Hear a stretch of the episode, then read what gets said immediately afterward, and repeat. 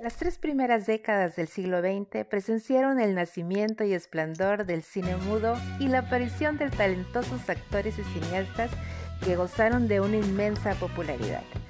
De todos ellos, ninguno llegaría a alcanzar un reconocimiento tan unánime entre el público y la crítica como el británico Charles Chaplin, considerado uno de los grandes genios de la historia del séptimo arte. Vamos conociendo un poco de la biografía de Charles Spencer Chaplin. ¿Qué les parece?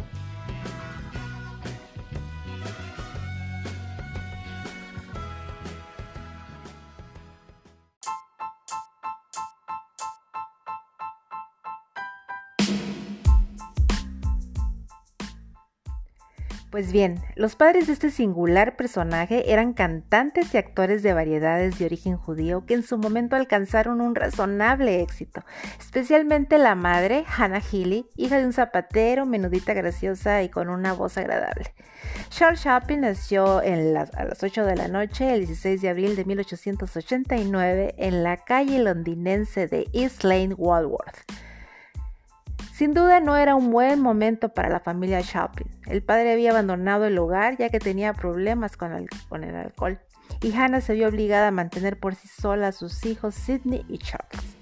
Estaba en la cumbre de su carrera artística con el seudónimo de Lily Harvey, pero comenzaba ya a fallarle la voz.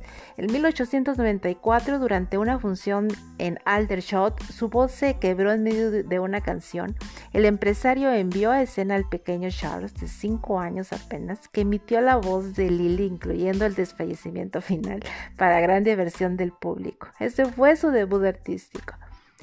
En 1907, Charles forma parte de los mimos de Fred Carno, donde se forja su personalidad artística.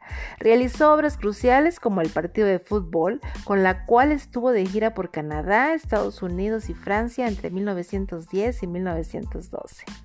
Max Sennett quedó encantado con el talento de Chaplin y lo contrató para estudios Keystone. El 7 de febrero de 1914 aparece Charlotte, su mítico personaje de vagabundo en la comedia de carreras de autos para niños. Gracias a este personaje, Chaplin se hizo conocido en todo el mundo. Para 1915, Chaplin ya tenía un contrato con SNI para 14 películas. Su fama aumentó por el contenido social de sus películas. Para 1916 hizo 12 comedias con Mutual Film Corporation. Charlotte desarrollaba muchas actividades, sin duda. Era un músico ambulante, era un bombero, era un prestamista, entre otros. Para 1918, Chaplin inició la dirección de sus films y en 1919 su compañía distribuidora United Artists, justo con cuatro socios más. Chaplin prefirió el cine mudo con sonidos y temas de su autoría. Para 1923 ya tenía sus estudios en Hollywood optimizando la calidad ya de sus películas. En ese tiempo presentó películas como El Circo en 1928, Luces de la Ciudad en 1931 y Tiempos Modernos en 1936. El día que Charles Chaplin habló por primera vez en una película, se puso serio y miró directamente a la cámara para criticar sin tapujos, amparado en una historia de ficción, las vilezas reales que sacudían al mundo hace ahora ya más de 80 años. Un testimonio que sin duda aún hoy mantiene su vigencia. El célebre cómico de cine mudo que arrancaba sonrisas con su entrañable Charlotte estrenó el 15 de octubre de 1940 en Nueva York su cinta El Gran Dictador, una obra que se mofaba de las ambiciones totalitarias de los fascismos europeos y terminaba con uno de los mejores discursos de la historia del séptimo arte sin duda. Este legato de más de cuatro minutos y medio con el que Chaplin concluía el filme era una llamada a favor de la democracia, de las libertades, la hermandad de los pueblos y contra la avaricia, el odio y la intolerancia. Un mensaje que resonó como una declaración personal de Chaplin, quien protagonizó quien dirigió, escribió y financió el largometraje que levantó suspicacias, por supuesto, y reproches diplomáticos desde su fase de producción por la época en que se estaba desarrollando. Al actor, el gran dictador le supuso ser calificado como propagandista contrario a los intereses de Estados Unidos por las autoridades de ese país, quienes en 1952 le llegaron a prohibir su regreso donde había vivido ya durante 40 años ya en ese lugar. Este artista, nacido en Londres, volvería a Estados Unidos en una última ocasión, justo para recoger su Oscar honorífico, como la ven. Esto fue en el año de 1972. Antes de su entrada en la Segunda Guerra Mundial, Estados Unidos había preferido mantenerse al margen de las tensiones europeas y del auge de los beligerantes nacionalismos que veía con buenos ojos porque se oponían a la que consideraba la gran amenaza de la época del comunismo. El antifascismo que emanaba del gran dictador se entendió en aquel mundo polarizado como un procomunismo encubierto y muchos juzgaron por ello a Chaplin, quien pasó a engrosar las listas negras de artistas vetados por Hollywood. El argumento del filme se centraba en dos historias, la de un barbero que vivía en un gueto en un país imaginario llamado Tomania, y la del ambicioso líder de este estado, el dictador Hinkel. Ambos personajes interpretados por Chaplin. Tomania era una alusión a Alemania, Hinkel a Hitler y el barbero simbolizaba la víctima de la tiranía.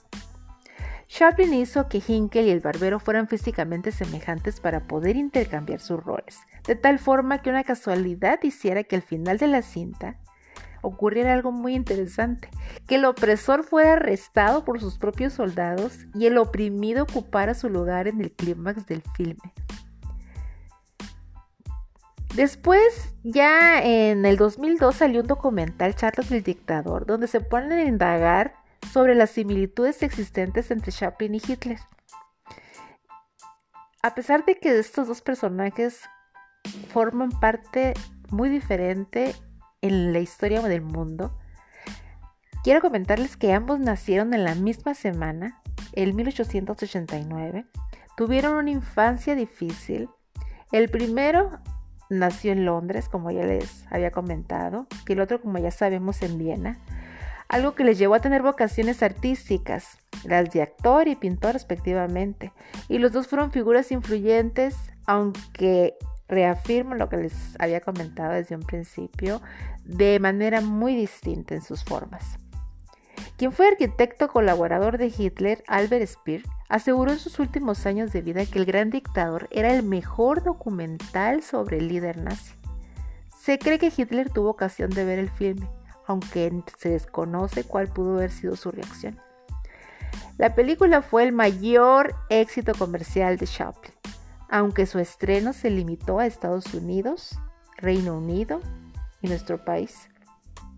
Antes de la rendición de Alemania en la Segunda Guerra Mundial, fue cuando se dio a conocer eh, la película. Pero ¿sabían ustedes? Fíjense que en Francia, que había sido ocupada por los nazis, se pudo ver en 1945, cinco años después de su estreno. En Italia, en 1946, pues muerto ya Mussolini, y en España hasta 1976, ya fallecido Francisco Franco. El gran dictador gustó a los críticos de cine de la época, no así su solemne discurso final, que se contempló como una extravagancia que carecía de sentido dentro de la historia, aunque su mensaje, sin embargo, sí encontraría su sitio para la posteridad. Y pues bien, Charles Chaplin murió la Navidad de 1977 a la edad de 88 años pero su trabajo deja huella en la mente de quien se atreve a conocer su historia y su trabajo resumido en arte. Aquí les dejo una probadita de lo que decidió compartir con el mundo en su gran discurso final. Seguramente los invitará a la reflexión. Y pues bien, me despido de ustedes, no sin antes desearles como siempre una excelente semana nos encontraremos, espero que pronto. Cuídense mucho. Bye bye.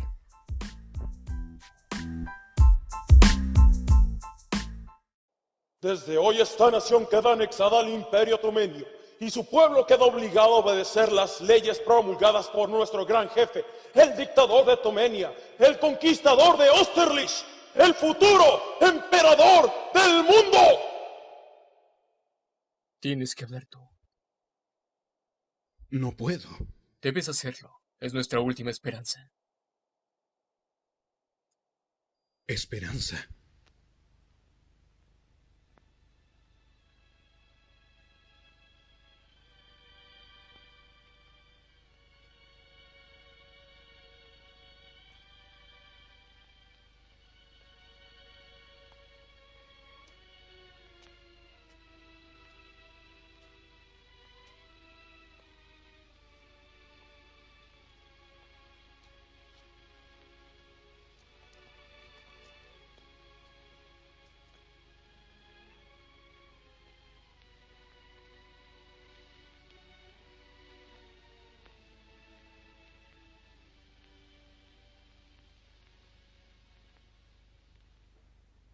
Lo siento, pero no quiero ser emperador. Ese no es mi oficio. No quiero gobernar ni conquistar a nadie.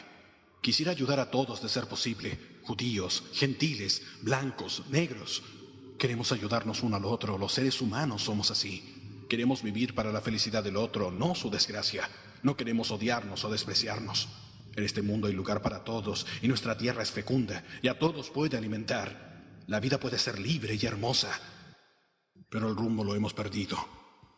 La codicia ha envenenado nuestras almas, ha levantado barricadas de odio, nos ha sumergido en la miseria y en las matanzas. Hemos avanzado deprisa, pero nos hemos encerrado nosotros. El maquinismo que nos da la abundancia nos ha dejado con necesidad. Nuestros conocimientos nos han dejado cínicos. Nuestra inteligencia duros y secos. Pensamos demasiado y sentimos muy poco. Más que máquinas, necesitamos humanidad. Más que inteligencia, cortesía y bondad. Sin estas cualidades, la vida será violenta, todo estará perdido. El avión y la radio nos han acercado entre nosotros. La naturaleza misma de estos inventos clama por lo bueno que hay en el hombre, clama por la fraternidad universal y la unión de todos nosotros. Aún ahora, mi voz llega a millones a través del mundo, millones de desdichados, hombres, mujeres y niños, víctimas de un sistema que lleva al hombre a torturar y encarcelar inocentes. Para aquellos que me pueden oír les digo, no desesperen.